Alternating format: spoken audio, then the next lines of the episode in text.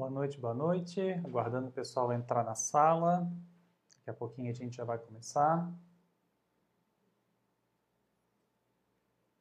O pessoal vai chegando, né, desejando boa noite para todo mundo. Hoje a gente vai fazer o nosso segundo encontro do nosso mini curso online sobre Introdução à História do Direito a partir da obra do professor Paulo Grossi, hoje com a obra A Ordem Jurídica Medieval, que espero tenham encontrado, tenham lido, tenha sido de interesse, tá? E hoje a gente vai poder discutir alguns detalhes. Como nós é, programamos na semana passada, a ideia é que a live hoje dure no máximo uma hora, até para que eventualmente dessa vez a gente consiga salvá-la também no Instagram. Lembrando que nós estamos aqui ao vivo no Instagram e também na minha página do Facebook. Tá? É, com mais ou menos prevejo eu uns 40 minutos de fala e depois, quem sabe, a gente consiga responder algumas das perguntas que vocês tragam ao vivo. Né? Então, é um pouquinho essa a ideia. A gente também tem um momento de interação ao final. Né? É, alguns recadinhos antes de nós começarmos. Né? Muita gente tem me perguntado acerca da certificação enquanto curso de extensão. Como eu havia falado, né, a certificação enquanto curso de extensão é facultativa, é para quem tem interesse, eventualmente necessidade, numa certificação de uma atividade desse tipo, ou que quer fazer com que essa experiência que a gente está vivenciando agora nesses últimos momentos aí seja significativa, então nós criamos essa possibilidade. Hoje é o último dia para poder fazer a inscrição. Por quê? Porque dadas as regras da UFSC, que é a instituição que vai nos certificar, os alunos precisam ter 75% de presença. Como temos quatro encontros e o primeiro já passou, a partir da semana que vem a gente teria apenas 50%. Então, hoje é o último dia de inscrição, lá no site inscrições.ufsc.br. Se vocês procurarem Paulo Grossi, já aparece. Se não, tem o um link ali também nos posts anteriores de Facebook e Instagram. Então, as inscrições vão até o final da live de hoje. Então, por favor, quem tiver interesse, entra lá, faz a inscrição.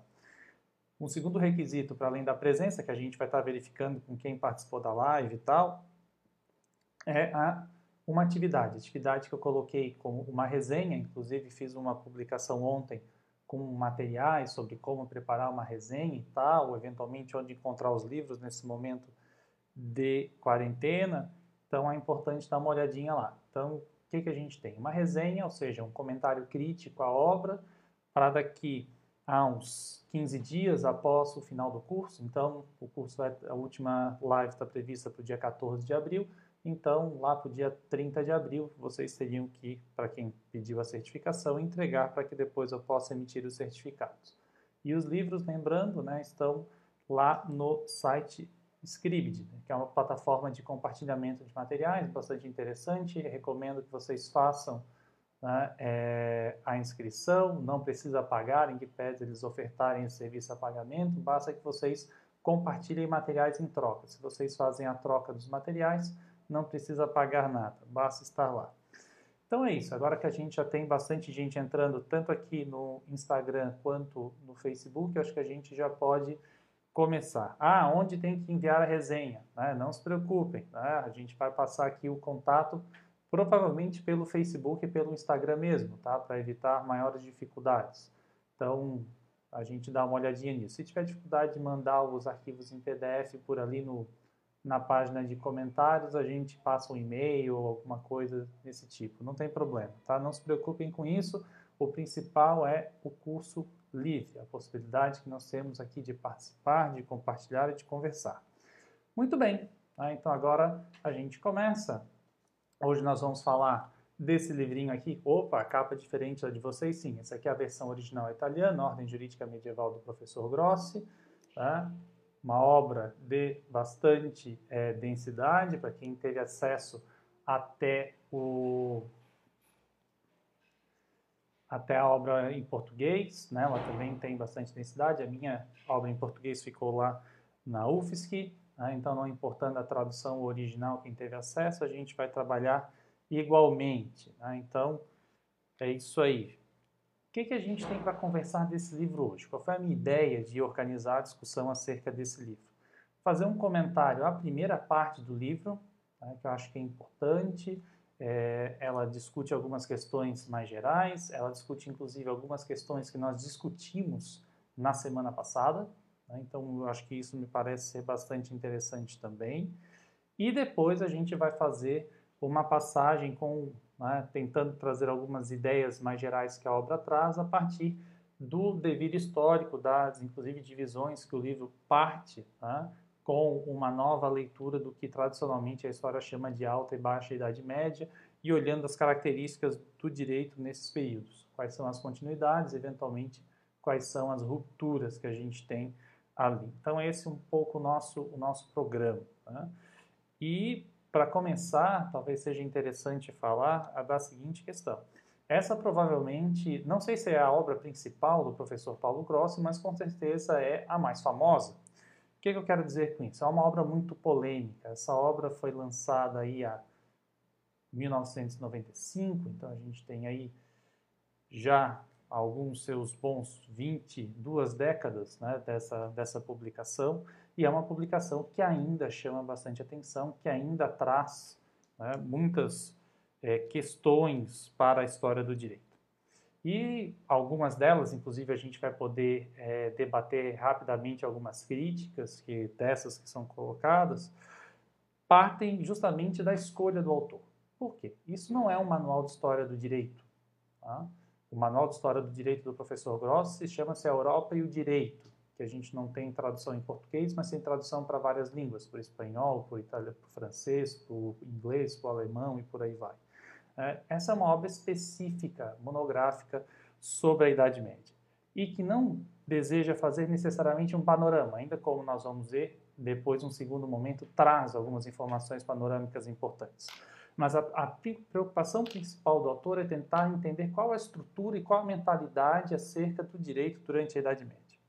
E, nesse sentido, essa obra já traz uma primeira novidade importante, que é uma concepção unitária acerca da Idade Média, ou seja, sem fazer né, grandíssimas distinções entre alta e baixa Idade Média, mas ao contrário, buscando ver o que há de comum, ver o que converge, quais são essas características que trazem uma determinada mentalidade do homem medieval e, por consequência, do direito medieval.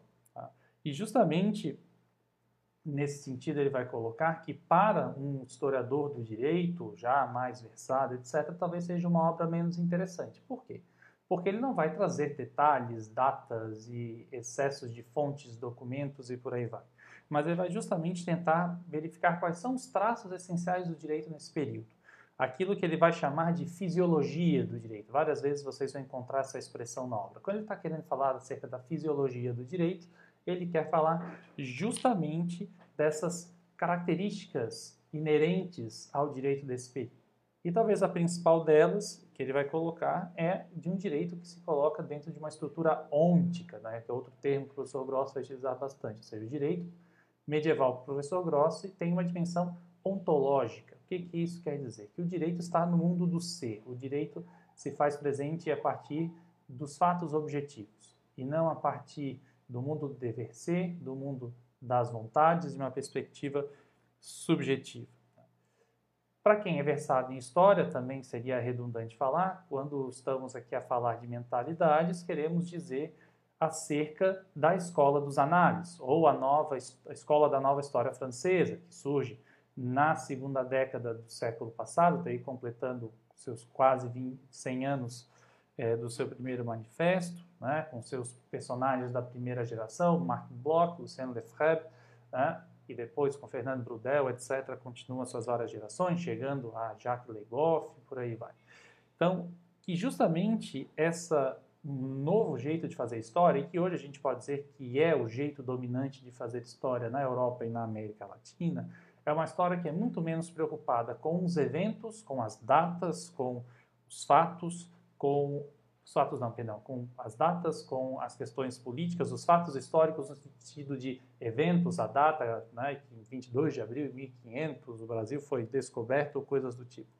Mas muito mais está preocupada com uma história das mentalidades, entender as relações sociais, as relações econômicas, e a preocupação do professor Gross aqui é adicionar a questão jurídica. Dez anos antes, na metade dos anos 80, o professor Paulo Grossi organizou na cidade de Florença um grande debate entre historiadores do direito e historiadores sociais, tendo como principal representante da historiografia francesa, dessa geração dos anais, Jacques Le Goff. E justamente o objetivo era demonstrar que, dentre essas várias dimensões de uma história total, a qual a geração da nova história buscava construir, o direito deveria ser inserido, ele tinha uma dimensão importante e os estudos da história do direito, tais quais a perspectiva que o professor Gross apresentou aqui, teriam a contribuir para a construção desse cenário. Tá? Então, isso foi é um pouco essa a ideia como a gente colocou aqui.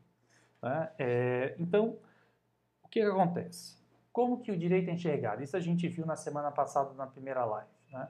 O direito é visto a partir das suas formas, do seu, dos institutos jurídicos, como eles se compõem, e a partir dos valores, valores esses arraigados. E é justamente a observação desses valores arraigados e a observância de regras e a formação de institutos a partir dessas regras é que formam o direito. Né? Ou seja, o direito vem do costume. Então, como nós vamos fazer para acessar isso? Porque, afinal de contas, os costumes, as mentalidades do homem medieval ficaram lá na Idade Média. Então, nós precisamos de instrumentos os quais os homens se expressavam. Tá? E esses instrumentos pelos quais os homens se expressavam, né, nós encontramos o que hoje a gente chama de direito privado, né, ou direito civil, ou seja, nos atos da vida cotidiana que tinham repercussão jurídica, é nesse sentido específico. Ou seja, é ali que nós vamos conseguir perceber algumas características importantes desse direito, tais quais como, por exemplo, né, como o professor Gross repete bastante, bastante vezes ao longo do texto, essa relativa indiferença né, do poder político. Ou seja, que você tinha um direito que estava numa dimensão né, para além daquilo que eram os ditames da política. E por isso, talvez, o professor Grossi aponta que seria um limite tá, da sua obra, já um, um, primeiro limite a qual ele assinala, é buscarmos, por exemplo, informações acerca dos modos de punir, do que hoje a gente chamaria de direito penal, da justiça criminal desse período. Né, justamente porque é mais difícil você encontrar essa mentalidade nesses tipos de atos, porque boa parte desses atos, inclusive, não ficaram né, para o futuro. Ou seja, os modos de punir mudaram muito com relação a, por exemplo, determinados modos, nós entendemos as relações entre os privados. Então, esse é um primeiro limite. Um segundo limite é a questão do espaço. Né? É uma obra que, por tratar de Idade Média, então, portanto, trata claramente de Europa. Né? E o que isso quer dizer? Aliás, o que nós podemos falar sobre a Europa? Né? Sobre a Europa, talvez para além dessas indicações do professor Grossi, tem um livrão, tem na biblioteca da UFSC, deve ter na biblioteca das outras federais, ainda que né, é, seja em italiano, talvez não seja de acesso fácil a todos, que é o livro do professor Adriano Cavana, História do Direito na Europa, para quem não eventualmente não conhecer essa obra, publicada pela Gilfré, ele tem um primeiro capítulo muito bonito acerca da discussão da Europa. A Europa, basicamente, é um acidente geográfico. Né? É isso, a Europa é uma península né, do grande continente que é a Ásia. Geograficamente, é isso que significa a Europa. Mas, culturalmente, tá, formou-se uma identidade específica disso. Num primeiro momento, trazida pelos romanos, e depois pelo cristianismo, ou seja, e a conjunção desses fatores que se dá durante a Idade Média é o que marca uma identidade cultural da Europa. Então, isso é importante justamente para nós entendermos como isso ocorre. Por outro lado, isso que aparenta ser o limite tem uma vantagem, porque foge das divisões políticas muito intrincadas, muito difíceis de nós é, percebermos ao longo da Idade Média. Eventualmente, quem já viu aqueles mapinhas que passam as divisões geográficas político-geográficas da Europa ao longo da Idade Média, nota que ali há uma aceleração muito forte, ao contrário do que a gente nota na modernidade. Então, a ideia é justamente perceber que, a prescindir dessas mudanças políticas fortes que existem na Europa nesse período, tá, nós temos o direito como uma constante, aquilo que depois vai ser chamado de direito comum, que a gente vai poder falar hoje aqui. Ou seja, a ideia é justamente tentar compreender o medievo justamente a partir dos valores do que são do medievo e que a modernidade de algum modo refutou. Ou seja, isso é um fator bastante importante. Você tem, pela modernidade, especialmente pelo discurso iluminista, né, uma série de atributos do que deve ser a política, a sociedade e o direito que se confrontam fortemente com isso. E a ideia é justamente afastarmos-nos desses prejuízos, ou ao menos pré-juízos, para que nós possamos olhar o medievo como ele é. Ou seja, não olhando né, o medievo como uma idade do meio, como a etimologia do nome, como um período de mera transição, mas entender como, né, o professor Gross utiliza essa expressão, um planeta jurídico completo, ou seja, um mundo jurídico em si, ou seja, que não é uma mera continuação do direito romano, por exemplo. Ou seja, a Idade Média não continua, ainda que tenham vários elementos em comum, com as práticas do tempo de Roma. Tá? E que fazer esse tipo de comparação seria né, como colocar no leito de Procrusto, aquela famosa é, lenda né, do qual o sujeito, se é muito grande, né, tinha as pernas cerradas quando se deitava nessa cama. Então não é um pouco essa ideia, justamente de tentar olhar o medievo a partir de si. Ou seja, isso significa que também não existe uma modernização com relação ao direito romano. Existe uma apropriação muito específica do direito romano que ocorre nesse período. E é um pouquinho esse tipo de apropriação que a gente vai ver na segunda parte da live. Então é um pouco essa a nossa ideia nesse momento. Tá? É, ou seja, entender a, o papel do direito romano aqui vai ser fundamental. Basicamente, o papel do direito romano, a gente vai falar depois também, é dar alguma cobertura de autoridade, aquilo que no direito moderno a gente chama de validade. Ah, então, a norma hoje, a norma jurídica estatal, ela tem validade porque ela é emanada por uma autoridade competente, parlamento, os órgãos do Estado e por aí vai. E a gente vai ver que, como que isso vai acontecer com o direito romano na Idade Média. Como que o direito romano vai servir com esse suporte de validade. A questão é que a realidade, o mundo dos medievais era muito diferente do mundo dos romanos. Então, ainda que houvesse uma validade dada por esses textos de autoridade, textos escritos por grandes juristas da antiguidade, a prática era bem diferente da teoria. E é um pouco nesse sentido que a gente vai ver como que isso funciona. Uma outra advertência importante também é libertar-se dos conceitos modernos, Estado, lei, soberania e interpretação. Para quem leu a obra, viu que boa parte desses termos geralmente aparecem em latim. E aparecem em latim para que não sejam confundidos com os significados modernos. Então, nós vamos falar de lex, nós vamos falar de interpretácio, nós vamos falar de status. Tá? Não vamos falar de soberania, porque é uma palavra moderna, né, que vai surgir justamente na França, nessa transição entre a Idade Média e o Antigo Regime. Mas nós vamos falar de jurisdictio, que não é jurisdição como nós conhecemos hoje. Então, esses conjuntos de termos em latim aqui têm uma função específica, que não são meros caprichos ou erudição, uma falsa erudição, na verdade. Aqui eles têm, são conceitos próprios e por isso são mantidos na língua original. Tá? Então, a ideia é justamente a gente perceber as descontinuidades entre o mundo antigo e o mundo medieval, assim como nós conseguimos perceber com mais facilidade as descontinuidades entre o mundo medieval e moderno. Então é um pouco esse o desafio. E entender entre a alta e a baixa idade média uma continuidade né, espiritual, uma continuidade de sentido, de linhas gerais. E nesse sentido, efetivamente surgiu o título da obra, que é A Ordem Jurídica Medieval. Por que, que é ordem? Porque aqui a gente acompanha aquele conceito que o professor Grossi trouxe na obra da semana passada do direito enquanto ordenamento observado. O direito como um, uma entidade organizadora da sociedade. Tá? Então, entender a ciência jurídica, inclusive, ou seja, aqueles que constroem o direito a partir do pensamento, do saber, como tendo a função de ordenar a sociedade. Esse é o grande desafio. Tá?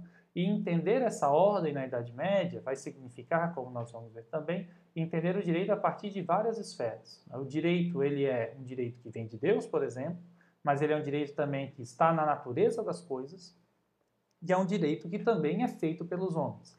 E essas várias ordens distintas entre si, sobrepostas entre si, é que vão dar as características e os modos como nós podemos construir as regras e vivenciar essas regras. E a partir daí a gente começa a entender um pouco essa mentalidade medieval. É um pouco essa a ideia que fica por detrás da, da questão. Ou seja, o direito ele não é apenas interpretação.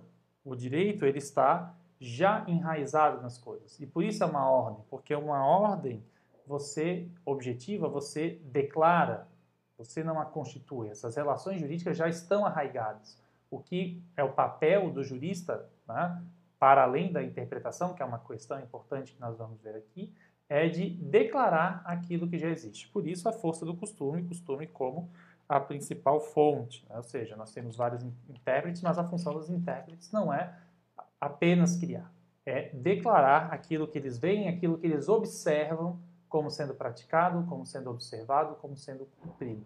Então é nesse sentido que se constrói isso. E por isso tomar cuidado com os preconceitos do positivismo jurídico, tá? porque nós estamos acostumados a ver e dar atenção ao modo como o direito é produzido. Ou seja, ah, o direito é fruto da lei, a lei tem um processo legislativo, é um ato da autoridade, e se preocupa menos com o momento da aplicação do direito, o momento do direito vivo. Isso é falado, inclusive, por constitucionalistas, por teóricos contemporâneos. Né? Ou seja, inclusive, um dos problemas que nós teríamos do direito brasileiro seria a ausência de uma teoria da decisão jurídica e por aí vai. Então, ou seja, na Idade Média, isso para nós é interessante, a atenção está no intérprete. Ou seja, o momento do direito vivo é importante. Ou seja, como que a, os juristas percebem a existência de um direito pré-existente e o declaram. Então, é nesse sentido que a gente é, precisa enxergar a, a questão. E para isso, o professor Grossi tem um segundo capítulo da obra com uma série de premissas metodológicas, algumas delas as quais nós também vimos na semana passada. Então, é interessante que essas obras dialogam entre si, aqui traz a perspectiva de um modo um pouco mais aprofundado e talvez nos auxilie. Né? Ou seja, a busca de instrumentos de leitura. Né? É, a primeira questão é justamente perceber essa distinção que a gente havia a, acabado de falar entre um direito moderno autoritário, no sentido que é constituído a partir da vontade de uma autoridade, seja ela democrática ou não, tá? da sua função ordenante. Tá? Ou seja, essa ideia de, é, de um Estado de direito, que é um Estado que é fundado e criado a partir do direito. Nesse sentido que o professor Graus fala de absolutismo jurídico. Sobre absolutismo jurídico, tem uma obra que eu não sei se vocês encontram ela em PDF online, mas eu acho que ainda tem para vender na Amazon, em um lugar que chama História da Propriedade e Outros Ensaios.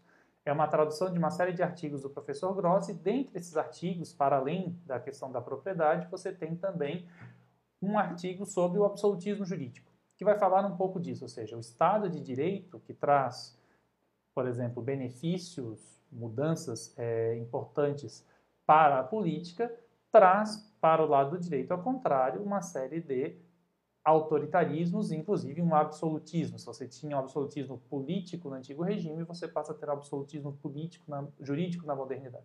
Ou seja, em que a lei é a régua, a dimensão de todas as coisas. E a lei é apenas aquela lei emanada do Estado e não os outros modos os quais a sociedade estava acostumada a se organizar. Ou seja, não a partir dos valores profundos. Tá? Ou seja, por quê? O direito, como a gente já viu também antes, é um produto histórico. O direito é esse acúmulo. Inclusive, o papel do jurista, mesmo do jurista contemporâneo, é fazer essa mediação entre passado e presente, entre valores e a historicidade do direito. É isso que os juízes fazem todos os dias quando é, emanam decisões.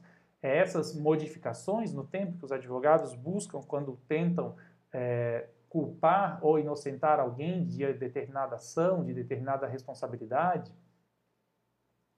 Então é, é interessante né, é, a gente dar uma pensada nessas questões. Né? Vamos lá.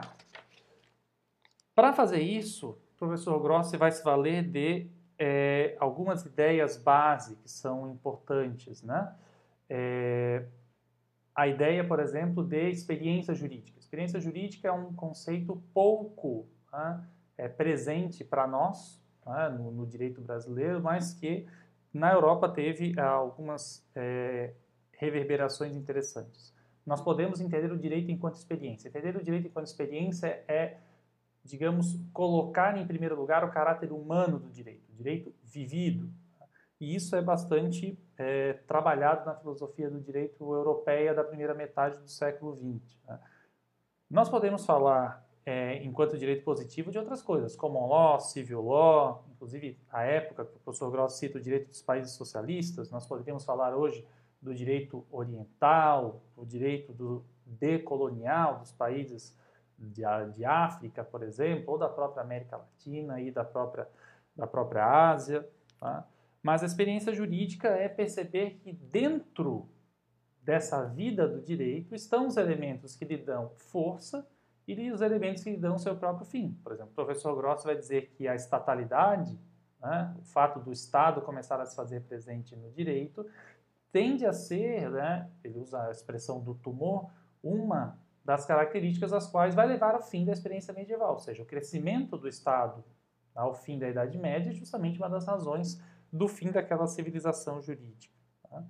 E, e, quando a gente fala de experiência, a gente está pensando justamente tá? É, menos nos, nas datas, nos eventos, e mais na vida do direito. Essa ideia do direito enquanto ordenamento observado, enquanto conquistas duráveis, ou seja, como você cria coisas como a propriedade, por exemplo. Né?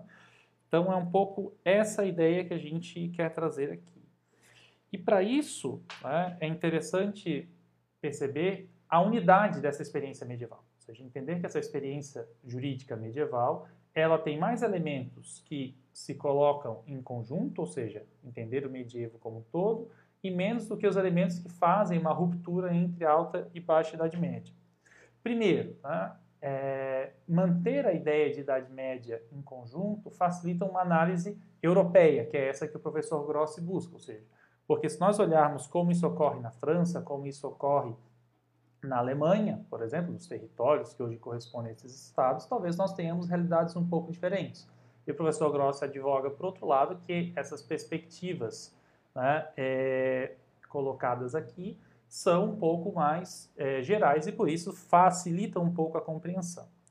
De outro modo, né, se nós tratamos separadamente, nós corremos o risco de ter opiniões como que a alta idade média era uma idade preparatória para a idade é, para a baixa idade média, ou seja, uma perspectiva é, evolucionista, escatológica, e não é esse caso.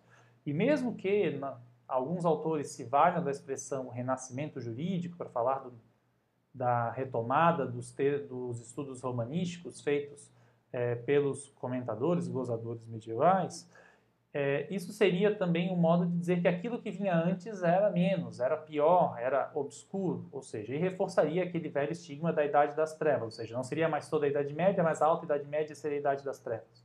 Tá?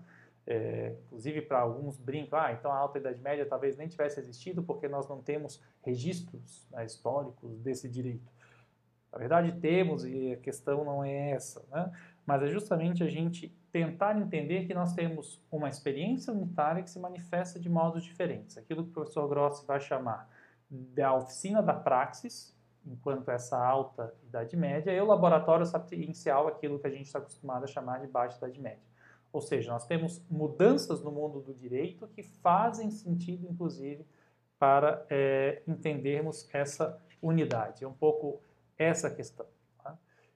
Uma outra característica importante é nós entendermos que a experiência jurídica medieval é uma experiência jurídica de ordenamentos múltiplos, né? uma koiné, né? no sentido ecumênico mesmo do termo, ou seja, de unidade na diversidade. Se o direito está fora da política, o direito está na sociedade. E a sociedade medieval, como era conhecida, né? a gente pega a própria sociedade feudal do Mark Bloch, a gente consegue perceber, é um mundo de sociedades. Né? Talvez, inclusive, utilizando uma expressão que nós vamos ver no último encontro também do professor Gross, uma sociedade de sociedades. A sociedade medieval composta por várias outras sociedades. E que justamente o direito moderno, desde o justnaturalismo racional, de Grossius e por aí diante, até o direito das codificações, foi buscando separar essa relação entre direito e sociedade. Então a questão é justamente ver né, o direito fora do Estado e fora da vontade do Estado. Seja, entender que é possível enxergar um ordenamento que independe de vontade. Ele simplesmente está ali. Um ordenamento involuntário, inclusive para utilizar a expressão do Santi Romano. E por isso, né, que o professor Grossi vai se remeter a um grande historiador do direito, que é Francisco Calasso, né, um predecessor da geração do professor Grossi, que justamente começa a se libertar do positivismo, ainda que colocasse o Estado em uma posição central, ou seja, nós temos vários ordenamentos, né? e a gente vai falar dessas várias sociedades, do direito do clero, do direito dos artesãos, do direito feudal, da sociedade agrária, e por aí vai, né? do direito dos mercadores, quando renasce o comércio, né?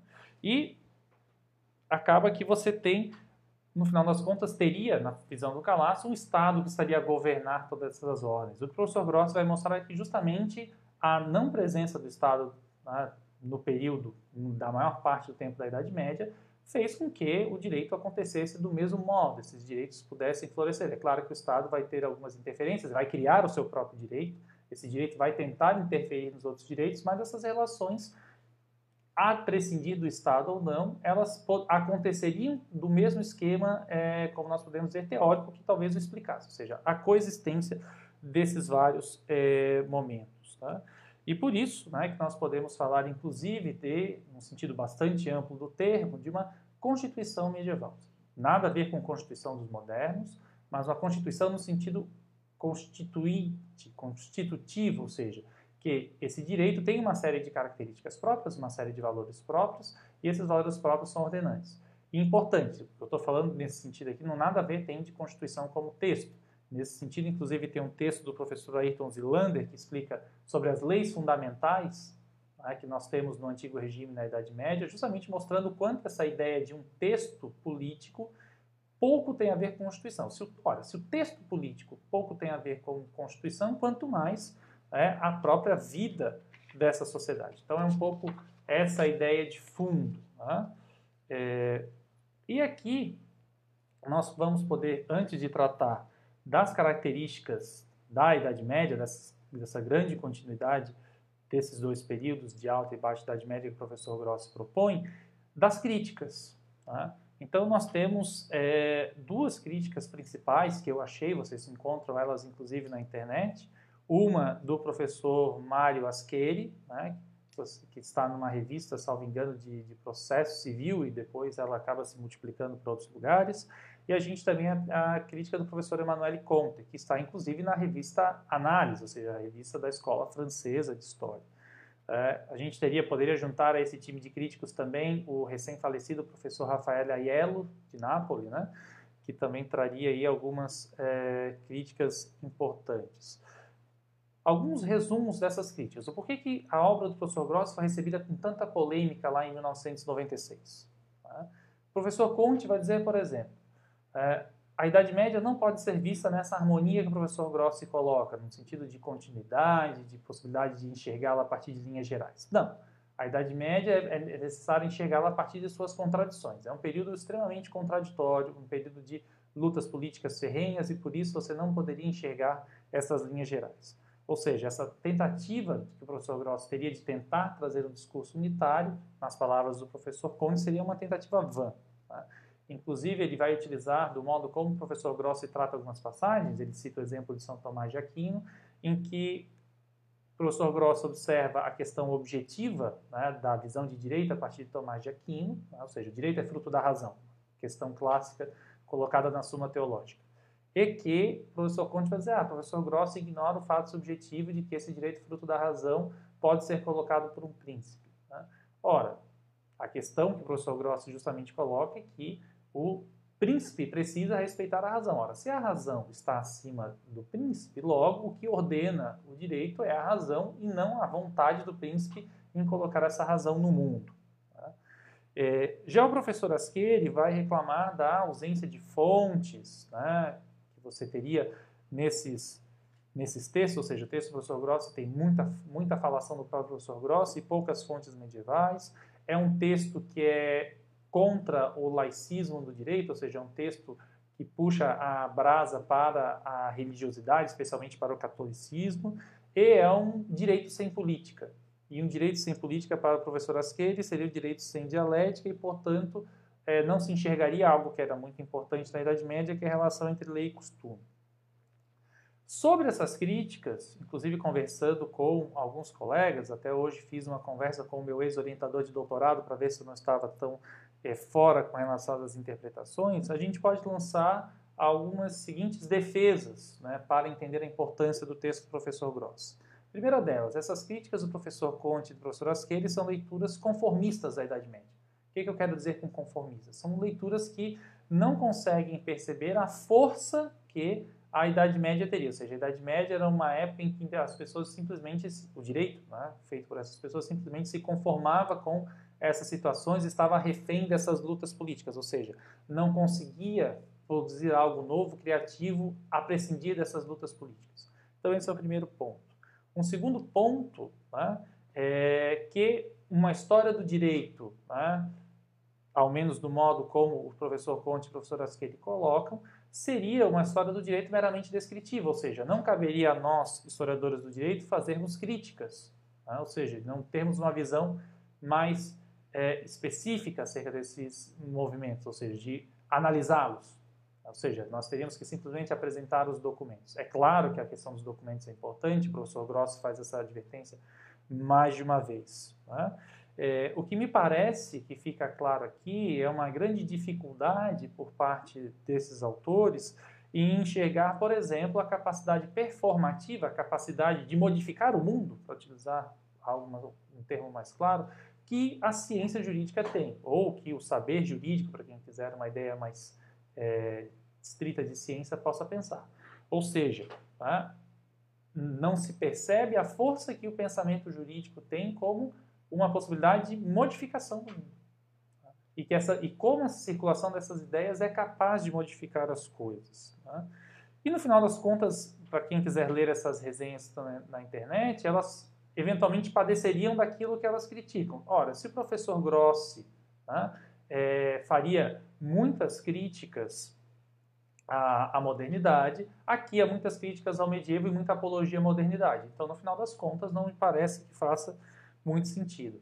Talvez valha a pena, não lembro agora se tem na edição brasileira, mas tem na edição original, são, são duas páginas apenas, tem uma resenha, é, digamos, um pouco daí mais é, benéfica ao professor Grossi, que vai justamente dizer o seguinte, olha, tá, o livro é editado até hoje, ao contrário, eventualmente, do livro desses outros autores, faz com que, gostando ou não gostando, é um livro ao qual deve ser apreciado que a originalidade ela se mantém e que justamente a força do livro, sem nenhuma modificação, um livro que não teve revisões e por aí vai, ainda hoje é publicado do mesmo modo, a força do livro está justamente né, nessas ideias chaves, ou seja, nesse modo de ler o direito. E, pra, como eu estou vendo que o tempo está passando, já estamos aí em 35 minutos de transmissão, eu vou passar diretamente para essas características, espero não me detê-las demais, elas compõem todo tá, o corpo do ordem jurídica medieval, tá? e para quem depois a ideia é justamente fomentar com que vocês leiam, ah, que parte da obra que é para ler? Para ler tudo. Tá? Eu recomendo ler tudo. Ah, não gostei, então não é nada.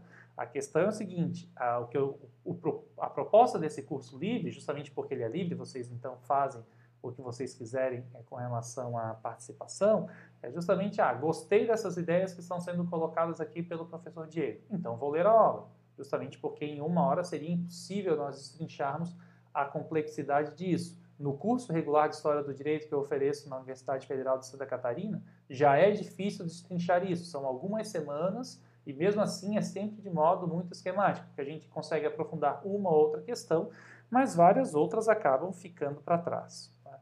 Então, a grande é, proposta do professor Gross é entender a unidade do medievo, mais uma diversidade de abordagens, ou seja, entender o direito mais conhecido do período alto medieval como oficina da praxis e o direito da Baixa Idade Média como laboratório sapiencial, mas que não são é, dimensões que se destoam entre si, mas ao contrário são dimensões que justamente se reforçam, ou seja, as mudanças que ocorrem da alta para a baixa Idade Média reforçam as características do direito é, medieval, ainda que sobre vestes diversas.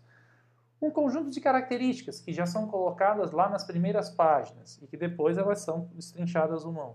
O poder político é incompleto. Não é que não exista poder político, é errado falar que não há poder político. Talvez seja exagero falar que existe Estado. É, ou, se nós quisermos dizer que há Estado, ele não é como o Estado moderno, com características, por exemplo, como soberania, tá? ou mesmo com território definido. Basta pensar no que é o Sacro Império Romano Germânico. Qual é o território efetivo do Sacro Império Romano Germânico? O que está efetivamente sobre o domínio do imperador? Tá? Quem é esse imperador? é muito mais uma ideia do que propriamente uma realidade. Ele é muito mais um guardião da fé do que propriamente o guardião de um povo específico. Tá? Então, esse é o ponto que se coloca. Ou seja, e como eu posso fazer comparações, como nós fazemos hoje entre estados, entre é, um reino como o reino dos francos e um principado como o de San Marino, que resiste, a, perdão, a República de San Marino, o principado de Mônaco, como existe até hoje. Ou seja, como nós fazemos a comparação de entes tão distintos entre si, ducados, condados, reinos, impérios, e todos eles são entidades políticas. Então é justamente isso, o poder político é incompleto, ele é fragmentário, e ele não dá conta desse mundo especialmente feudal, que é justamente um mundo senhoril. Aí as regras do senhorio são muito mais as regras do mundo privado do que as regras do mundo público. Isso é importante se colocar. Isso faz com que o direito alcance uma alta esfera de autonomia, que as várias possibilidades de se fazer direito passam né, né, por fora dessa questão política, ou seja, você não precisa da questão, aliás, você não tem a questão política muitas das vezes para dar conta disso. E o mundo das relações continua, a vida cotidiana continua e os atos da vida cotidiana que têm relevo jurídico continuam precisando ser regulados de algum modo. E é justamente nessa autonomia que o direito tem, justamente por essa fraqueza do poder político que se esvai desde a decadência do Império Romano, né, que nós podemos aqui é, pensar as características desse direito. Né?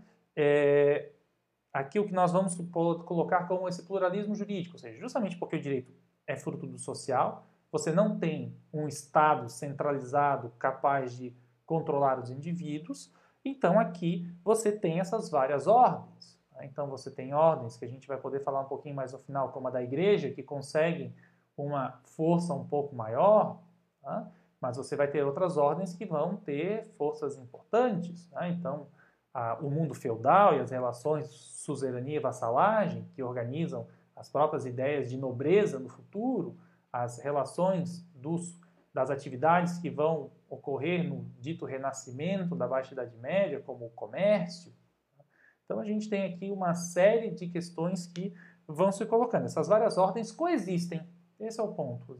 Não existe uma ordem superior da igreja sobre os reinos ou vice-versa. Você tem essas ordens em rede, horizontais, e que vão ter organizações muito específicas de acordo com o modo que os juristas vão lendo isso. O importante é perceber que o direito tem uma dimensão factual, ou seja, você não tem mais à disposição, né, ao menos de acesso rápido, direto e efetivo, das categorias dos romanos, ou seja, da própria ideia de jurisprudência, de direito que os romanos tinham. Tá? O que você tem de acesso é o costume, ainda que muitas das vezes o costume reproduza ou seja muito próximo do antigo direito romano, especialmente nas regiões da Península Itálica. É aquilo que o professor Cavana, já que a gente pegou a obra aqui, vai chamar de um direito romano vulgar, ou direito românico, que é justamente como que os sujeitos da Alta Idade Média recordavam das antigas regras do direito romano.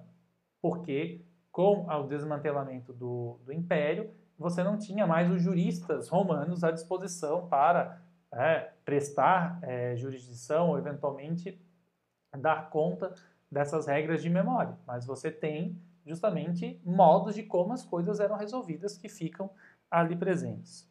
Se é um direito baseado nos fatos, um direito baseado no costume, é um direito histórico, ou seja, o direito vale mais quanto mais ele dura do tempo. Essa é a regra básica do costume. Um costume ele é mais forte, ele é mais efetivo, quanto mais tempo ele tem, quanto mais tempo ele é observado. Então, essa é uma característica importante. É o momento em que a natureza, que o primitivismo toma conta um pouco das coisas. Essa é uma característica importante do mundo medieval. Um mundo onde as coisas, especialmente a terra, é, tem um papel principal, ou seja, a vontade dos homens não faz sentido. É muito importante, por exemplo, pensar que não existe uma diferença entre o direito, é, entre a ideia de indivíduo. A ideia de indivíduo não existe. Tá? Então, ou seja, o que é indivíduo para a Idade Média não faz sentido, porque o sujeito ele é parte de uma sociedade, então ele é um servo da gleba. Um servo da gleba só tem sentido se você pensa no mundo feudal mesmo o cavaleiro ou o nobre ser um feudal, ele só tem sentido naquela organização específica.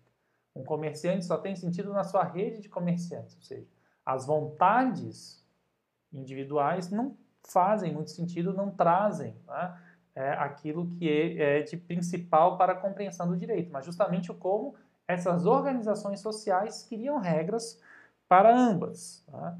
Por isso que, inclusive, o professor Grossi lembra três fatos normativos importantes: terra, sangue e tempo. É, nesse sentido, reicentrismo de res. Então, por isso a terra é o centro das relações. Tá? O mundo, os, a, o que se produz, inclusive, de direito tem a ver com isso. Tá? O sangue é importante, ou seja, se você nasce nobre, você morre nobre. Se você nasce tá, servo, você morre servo. Pouquíssimas são as possibilidades de mobilidade social. Nós vamos ter duas importantes na Idade Média.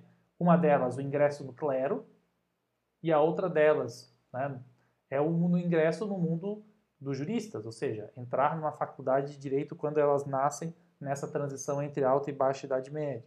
Ou seja, o indivíduo é imperfeito, a comunidade é perfeita. Ou seja, os, cada um dos grupos das sociedades, né, desses microsistemas sociais, é que efetivamente dizem aquilo que o direito realmente deve ser.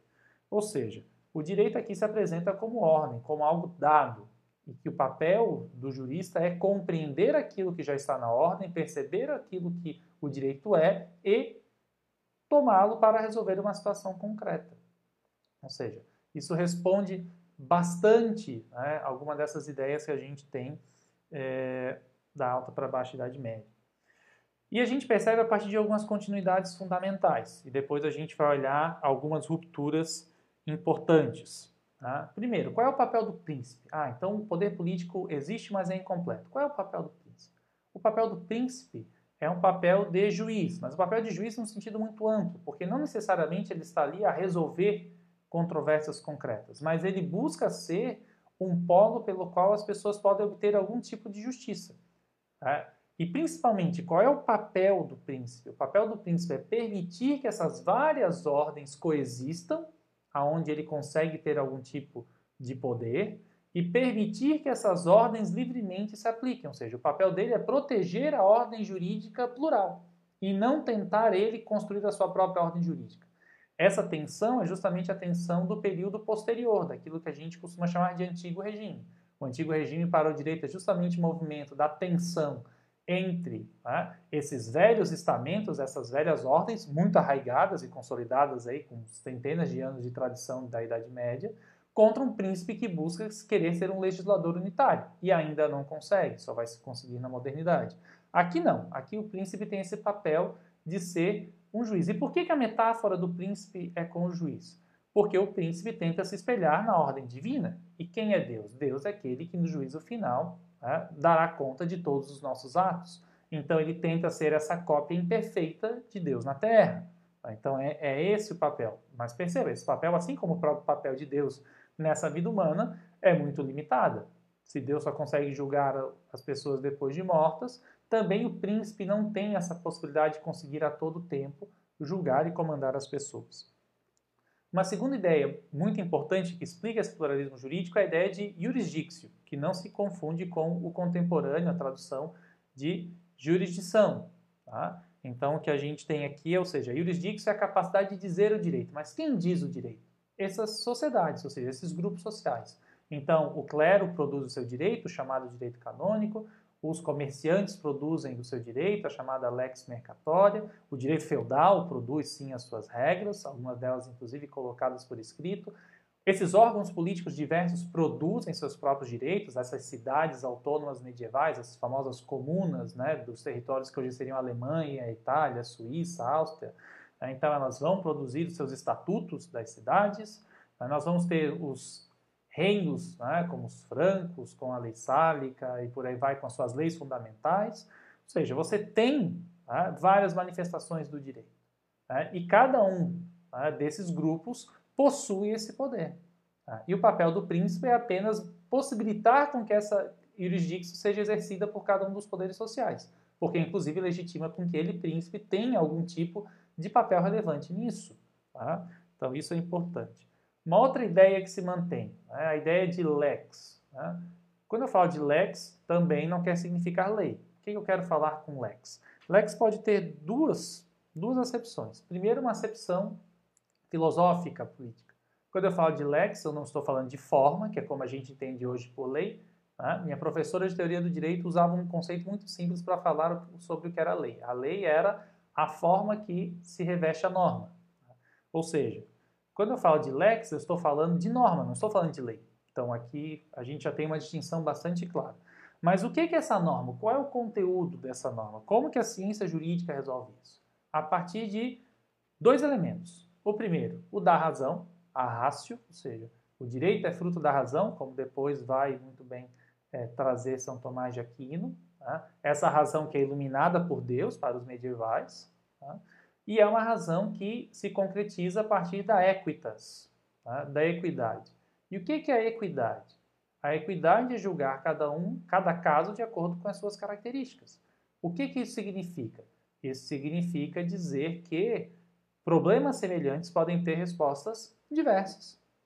Justamente porque, para você ter justiça para o caso concreto, por vezes você pode atuar de modo desigual. Quando a gente for falar é, de direito canônico, mais para frente a gente vai poder falar um pouquinho dessas coisas. Né?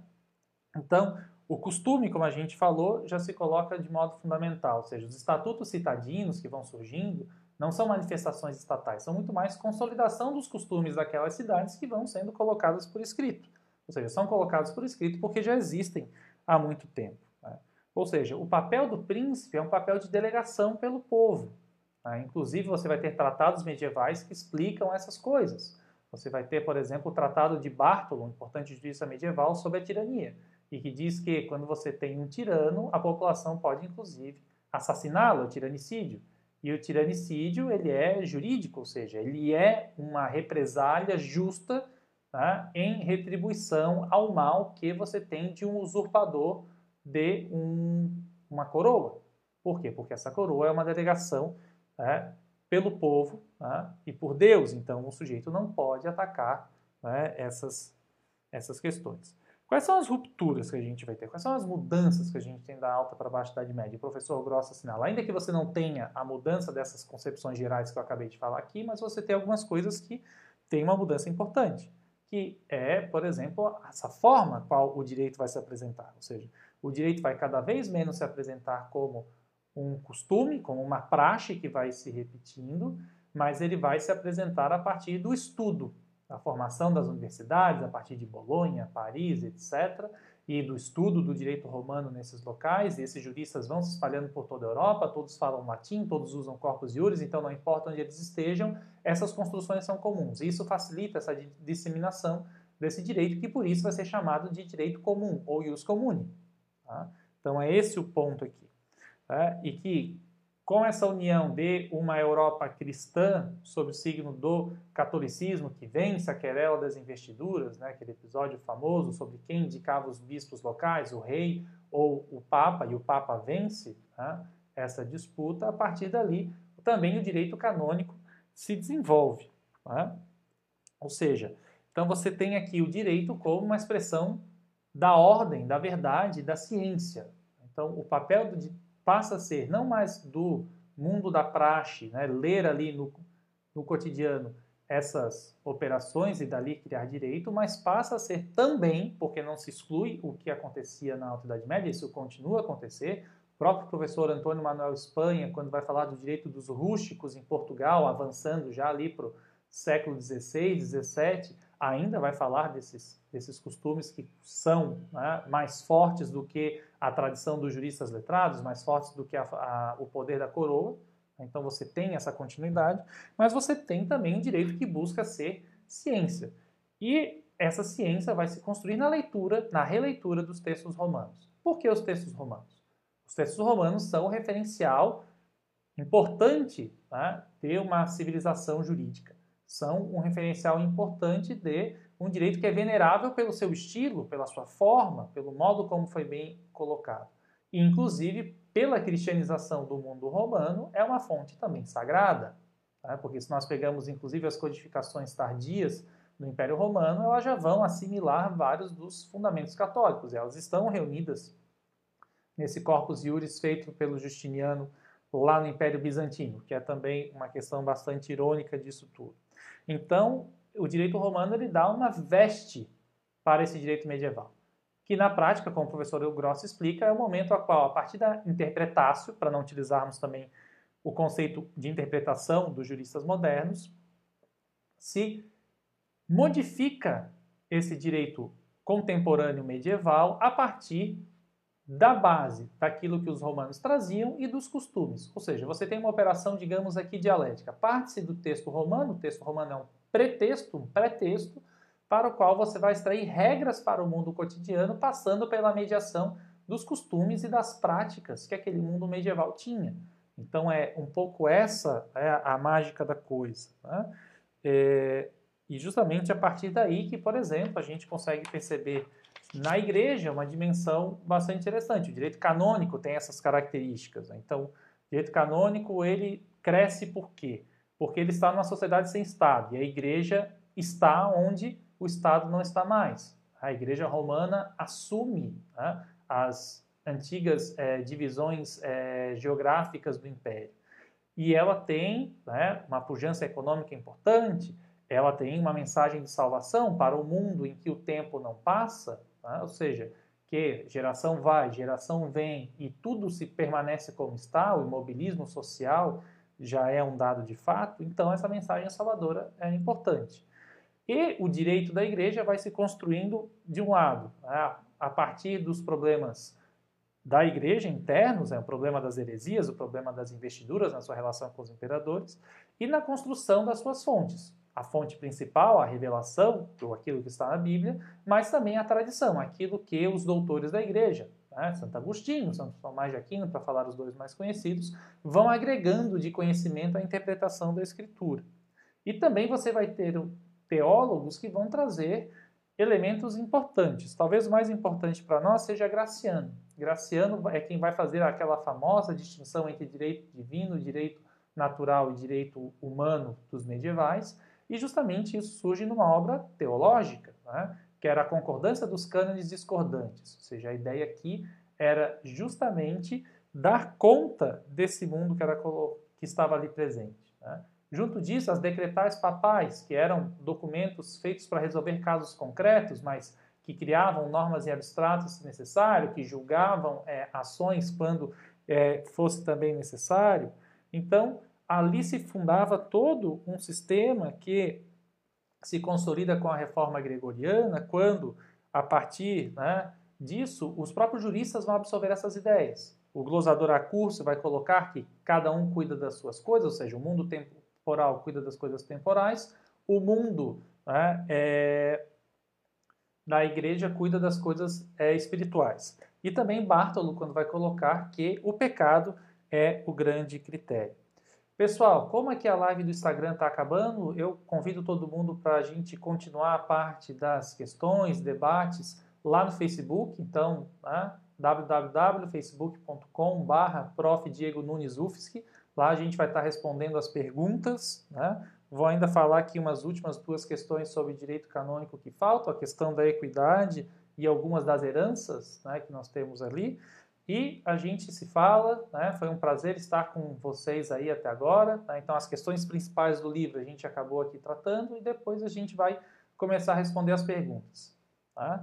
É, então, terminando aqui para o pessoal que está no, no, Instagram eventualmente não consiga é, chegar no, no Facebook consiga. Sobre equidade. Equidade é justamente tentar dar essa dimensão concreta às coisas. Né? É justamente tentar, de algum modo, responder às situações com a singularidade que elas merecem. E daí pessoal vai lá para o Facebook e eu vou contar uma anedota muito interessante que quem já leu o, o livro do professor Grossi conhece.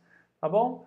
Então, era isso. Assim. Em linhas gerais, é isso que o livro queria trazer, essas grandes ideias de continuidade, como essas continuidades se dão, num curso de História do Direito, onde é normalmente onde a gente vê essas particularidades de como funcionam cada um desses direitos, cada uma dessas ordens, porque o livro do professor Grossi quer justamente construir essa mentalidade, ou seja, essa, esse mundo medieval que tem uma característica própria. Tá bom, pessoal? Então, da minha parte, foi um prazer. Eu continuo lá no Facebook para responder as perguntas. Tchau, tchau.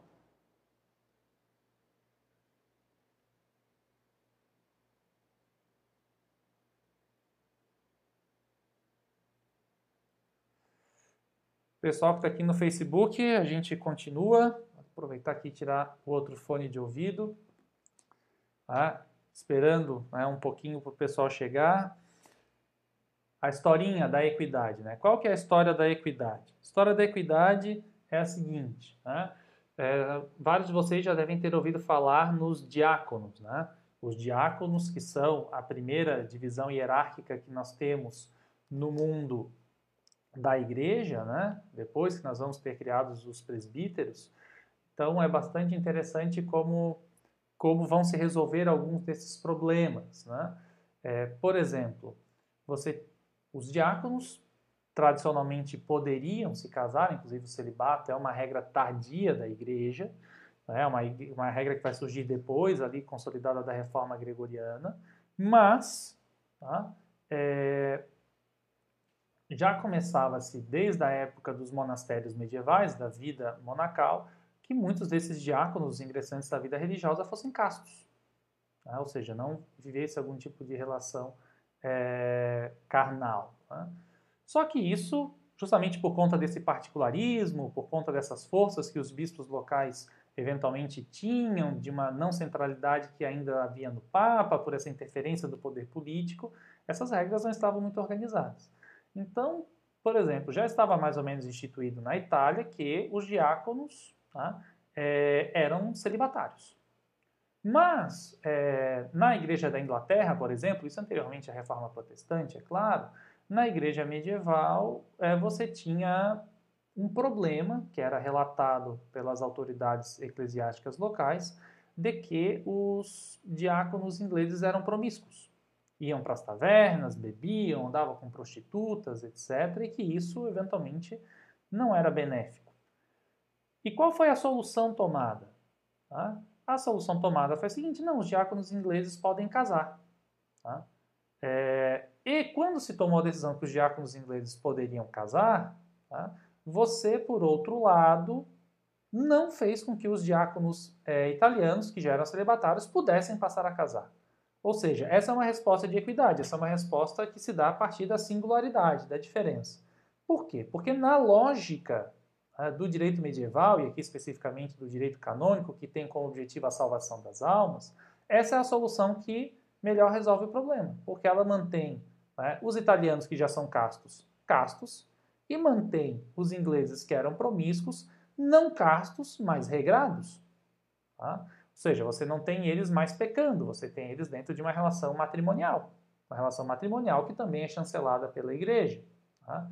Isso, inclusive, acontece ainda hoje com a recepção é, por parte da Igreja Católica de algumas denominações menores de rito grego, inclusive alguns é, padres uh, presbíteros anglicanos que mantêm o matrimônio quando ingressam na Igreja Católica. Por quê? Porque já mantém o seu status anterior, são matrimônios religiosos e por aí vai. Essa ideia de equidade. E essa ideia de equidade que você tem no mundo é, eclesiástico, ela se espraia para o mundo, mundo medieval. Inclusive, no mundo de common law, como é uma das perguntas que foi feita ali, das raízes do direito americano e tal, que surge na Inglaterra, por evidente, é, está nisso, ou seja, de que você pode resolver os problemas por equidade, você passou a ter, inclusive na Inglaterra, do mundo common law, tribunais específicos para julgar causas por equidade. Né? Ou seja, onde você não iria trabalhar apenas com os precedentes, né, com as coletâneas dos julgados anteriores, mas você trabalharia com também as regras de equidade. Aí que depois, com os Tudor, etc., após os Tudors e por aí vai, começam a sofrer algum tipo de limitação, porque eram passaram a ser vistas depois da dinastia dos Tudor como um modo né, de você ter arbítrio, né, dada a força absolutista que eles tinham. Dois exemplos para a gente finalizar essa discussão e eu passar a responder as perguntas de como, por exemplo, algumas circunstâncias do direito canônico é, passaram a ter relevância no mundo civil. No mundo dos contratos, por exemplo, a ideia do pacto nu. O que é o pacto nu? O pacto nu é aquilo, são vários os contratos que nós fazemos hoje em dia, que são contratos que não, por exemplo, colocam como é, garantia direitos reais. Ou seja, então um contrato sobre é, um bem móvel, né, um copo, aproveito e tomo água, mas que você não precisava de uma garantia do bem ou de uma tradição do bem para você fazer o pacto. Tá? Ou seja, inclusive é um do que dá asa a uma ideia contemporânea muito importante, que é a da boa-fé, né? que é uma ideia fundamental para a gente entender as relações contratuais contemporâneas, colocada inclusive como princípio fundamental no atual Código Civil brasileiro. Um outro exemplo, né, esse bastante interessante, é a da formação da pessoa jurídica. O mundo romano não conhece a ideia de pessoa jurídica. E como que você forma a questão da pessoa jurídica? Inclusive, Bartolo depois vai adotar essa solução que a igreja cria a partir do direito canônico para o mundo do direito civil, do direito dos homens. E daí ele passa a ter uma repercussão maior. Todo mundo já ouviu falar do, das paróquias católicas que são dedicadas a santos, São Judas Tadeu, né, Santo Antônio, São Francisco, etc. Né, pra, cada uma tem o seu santo, umas se repetem, por aí vai. É, o que você passava a fazer? Quando eventualmente alguém queria fazer uma doação para a igreja, para eventualmente fazer a caridade, salvar a sua alma, né, naquela ideia de que o católico deve realizar obras concretas para obter a salvação, então eventualmente ele doar dinheiro, talvez facilitasse alguma coisa nesse sentido. Então, para não, que não houvesse confusão entre é, a pessoa né, do abade, aquele responsável por aquela abadia, por aquele monastério, é, ou do pároco daquela paróquia, e a, a igreja, que não estava em todas as paróquias, mas estava lá em Roma, né, então as doações eram feitas ao santo. Ah, então eu não estou doando para o padre fulano, que é o, o pároco administrador dessa paróquia, ou para o abade tal, que é o responsável pelo monastério, mas eu faço essa doação para os muros da abadia. Ou faço elas para o São Francisco, que é o guardião daquela paróquia. E com isso você cria essa distinção entre uma personalidade com vontade para realizar os atos e uma pessoa que não existe no mundo prático, mas que possui bens, por exemplo. Então, Santo Antônio, que já está morto há muito tempo, possuía bens. Né? São Francisco né? possuía bens. E por aí vai. Então, essa construção né, e a criação de atributos e a possibilidade depois que esses atributos circulassem de algum modo, ou seja, que você comprovasse né, que esse, aqueles bens ficariam para a paróquia e não fariam parte da herança daquele clérigo, ainda pensando no momento anterior ao celibato, onde você tinha clérigos que tinham mulheres e filhos e tinham bens para deixar em herança. Então, parece bastante importante nós pensarmos em dimensões como essas aqui. Vamos lá, eu vou começar a responder as perguntas então, para a gente é, colocar aqui. Castos dentro do matrimônio. É, o comentário é justamente essa, castos, né, no sentido de que apenas para produzir família. Então, nesse sentido bastante específico. O princípio da equidade é uma afronta à imparcialidade? Sim, se nós pensarmos né, na imparcialidade contemporânea. Ou seja, esse critério da, da imparcialidade faz bastante sentido, tá? Se nós pensarmos no direito de hoje, em que você tem um juiz que é um agente do Estado e como agente do Estado que é público, deve se manter equidistante entre cada um dos privados. Então, isso seria tanto que hoje, né, em geral, você não faz julgamento de equidade. Os julgamentos de equidade, eles ocorrem tá, em situações muito excepcionais. Então, esse é um ponto importante. Então, sim, ela afronta a imparcialidade como nós conhecemos, porque não existe essa ideia de imparcialidade para os medievais. Tá? Não, é, não, é essa, não são essas as regras que regem é, o processo. Inclusive, o processo, né, por exemplo, da igreja é um processo inquisitório, ou seja, é um processo que é completamente guiado pelo juiz. O juiz é parte. Então, não existe um processo imparcial a gente vai ter uma ideia não de uma imparcialidade, mas uma ideia de jogo, ou seja, de partes com igual possibilidade de ação tá? é, no, na, no processo auto-medieval de matriz germânica, em que você vai ter, é, inclusive, possibilidade de resolução como composição de danos por meio de pecúnia, ou de duelos, ou de coisas nesse sentido. Tá? Então, aqui que a gente tem essa diferença. Tentando subir aqui os comentários, mas não estou conseguindo. Então, ver se eu consigo puxar para cá. Professor, a justiça nos países ocidentais atualmente não ocorre mais baseada no princípio da equidade, ela é utilizada em julgamentos. Respondi na última pergunta. Né? É, geralmente não é mais utilizada, é utilizada como último critério quando eventualmente você não tenha lei, quando você não tenha costume, quando você não tem a possibilidade de fazer uma analogia. Então, ela é o último dos últimos critérios. Tá? Então, nesse sentido bastante específico, a gente consegue perceber isso. Deixa eu ver se eu consigo achar aqui as outros, os outros comentários, pessoal. Vamos lá.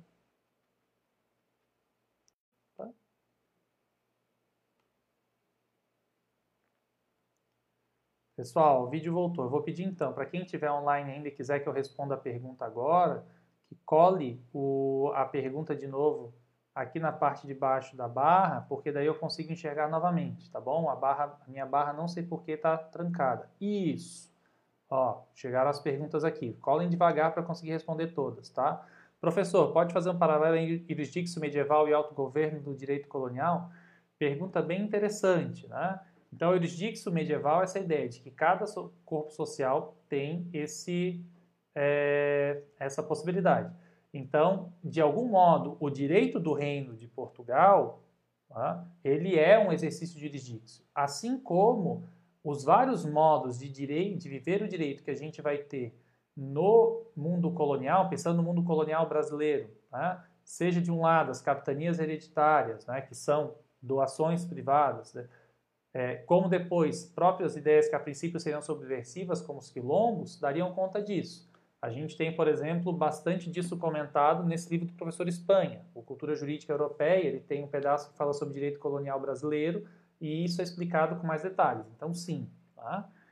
Larissa, e os comune e os pátrio como complementares. E os pátrio, não sei de onde veio essa, essa expressão, mas eu entendo a ideia, né? É, não é que eles sejam complementares. Né? O ius comune, que é o direito produzido pelos juristas, as interpretações dos juristas a partir dos textos romanos, eles são também uma das possibilidades de dizer o direito, mas eles têm uma característica diferente. Justamente como são cientistas e estão observando a ordem, ele tende a ser mais geral. Por quê? Porque ele consegue perceber do alto a coexistência desses direitos em rede. Então, o direito dos reinos, o direito da das sociedades mercantis, os direitos dos clérigos e por aí vai. Então, tá, o direito mais geral tende a ser o ius comune, ainda que, como também o próprio professor Espanha também vai explicar nessa obra aqui, daí também cenas dos outros capítulos, vai falar que não existe uma hierarquia pré-estabelecida. No direito moderno a gente tem Constituição, lei, atos né, normativos menores ou a própria sentença do juiz, né, como uma hierarquia pré-determinada, no mundo medieval você não tem hierarquias pré-determinadas. Então aqui cada caso é um caso e cada solução é uma solução. Guilherme, em algum momento da Idade Média existiu um esforço coletivo consciente para a transformação da ordem jurídica, não do tipo que foi o esforço geral dos glosadores e comentadores, mas algum grupo específico que tenha trabalhado para modificar o direito constitucionário em algum ponto? Bem, é, com certeza esses vários grupos é, sociais buscavam né, é, disputar espaços entre si. A gente pode, por exemplo, colocar dois desses grupos, né, que são os agentes políticos e, o, e, a igreja, os clérigos, que vão buscar e vão disputar transformar essa ordem jurídica num sentido mais autoritativo. Ou seja, o que, a grande dificuldade é que na Idade Média, você não tem um Estado forte o suficiente para fazer isso.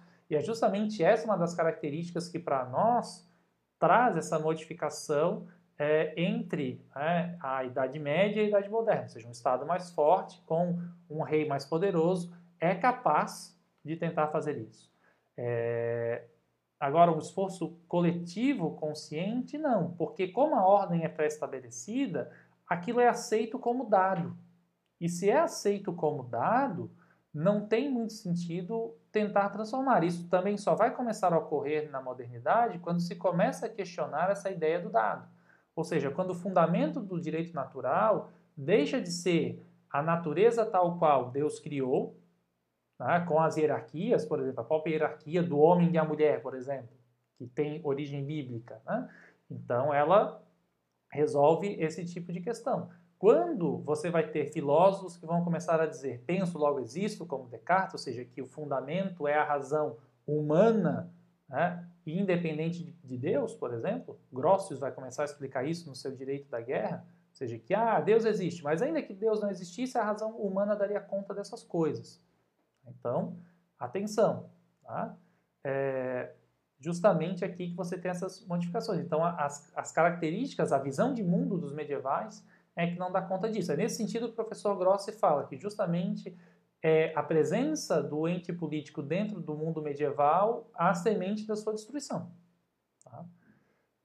Guilherme também, outro Guilherme, Checker, por quais motivos os reinos e impérios medieval não são encarados como nosso Estado? Porque eles não possuem a completude do poder político, porque eles não têm um atributo de soberania.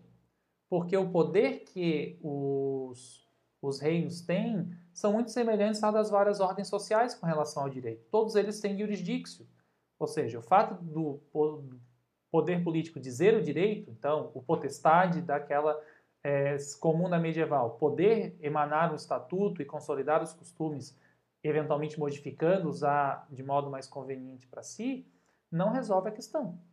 Tá? Então é esse o ponto. O Estado não tem esses atributos. É, mal dá para dizer que alguns desses entes políticos têm a questão do território. Quando muito eles têm o povo, né, como os famosos elementos da soberania do Baudin. É, vamos lá, Ítalo. No medievo, havia alguma ideia de segurança pública ou essa é uma ideia moderna? Segurança pública é realmente uma ideia muito moderna. Quando muito, você tinha exércitos. E é importante lembrar que, em geral, esses exércitos, inclusive, eram exércitos mercenários. Você não tinha uma vinculação de que o exército é feito pelos nacionais. Tá? Você não tinha ideias desse tipo. É, a obra do professor Paulo Grossi trata da dispensácio? Salvo engano, não. Tá? Daí teria que dar uma olhada, o professor Gross tem alguns escritos mais específicos de direito canônico, a qual você daí poderia dar uma olhada nisso, mas aí são artigos, né? daí dá, vale a pena procurar. Gente, mais alguma pergunta que eu deixei para trás lá de cima, se alguém quiser colar, senão a gente vai preparando aqui o encerramento. Da minha parte, foi um prazer participar com vocês. Né? É, semana que vem, né, para quem ficou aqui, já vou anunciar, a gente tem uma novidade. A gente vai ter duas lives na semana que vem, sempre na terça-feira, porque a gente vai ter um bônus. Né? Eu, a semana que vem a gente vai estar trabalhando com o Mitologias Jurídicas da Modernidade. Então é esse livrinho que a gente vai estar analisando aqui. E quando nós formos analisar esse livrinho aqui, eu né, conversei com o professor Arno Dalri, que é o tradutor né, desse livro para o português, e ele topou né, fazer uma entrevista. Mas como o professor Arno está lá na Bélgica, né, é, então, a ideia é justamente nós conversarmos com ele um pouquinho antes. Então, a gente vai ter uma primeira live às 18 horas, que deve durar uma meia hora, vai ser uma espécie de entrevista, a qual também, eventualmente, vocês podem adicionar perguntas. Eu farei algumas poucas perguntas iniciais.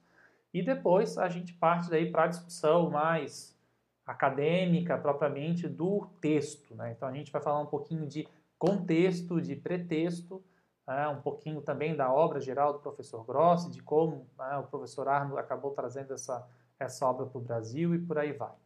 Tá bom? Opa, apareceram aqui mais algumas perguntinhas. Aqui teve o comentário da, da Dalier. Obrigado, Dalier, é isso aí mesmo. Né? É, ah, status, né? Sami, é, vamos ver, vamos ver aqui, dar uma olhadinha. De forma as ideias de status e capacidades do direito romano se mantiveram no direito medieval. É, a ideia de status ela adquire uma nova configuração, né, porque os status vão justamente se caracterizar a partir dessas diversas ordens. Então, as, as né, essas várias capacidades de dizer o direito de vários entes sociais, vão criar status diversos, inclusive internos. Então, você tem nas corporações de ofício, você tem o mestre e o aprendiz. Então tem status diferente. No direito feudal você já tinha então o servo e o vassalo. Você vai ter o, o servo e o senhor, perdão. Você vai ter o suzerano e o vassalo e por aí vai. Ou seja, você vai ter internamente essas várias é, possibilidades. Tá? Então é assim para quem está perguntando do livro, a gente tem lá no Scribd. Pessoal, então era isso. Né? Já respondi aqui essas últimas perguntas, obrigado. Eu vou responder as outras que ficarem depois ali no Facebook, vou entro nos comentários e respondo. Foi um prazer estar com vocês. Era isso, a gente se vê semana que vem. Né? Então, nesses dois horários, vou estar publicando todos os, é, os recadinhos que são importantes aí para vocês. Um grande prazer. Tchau, tchau, pessoal. Até mais.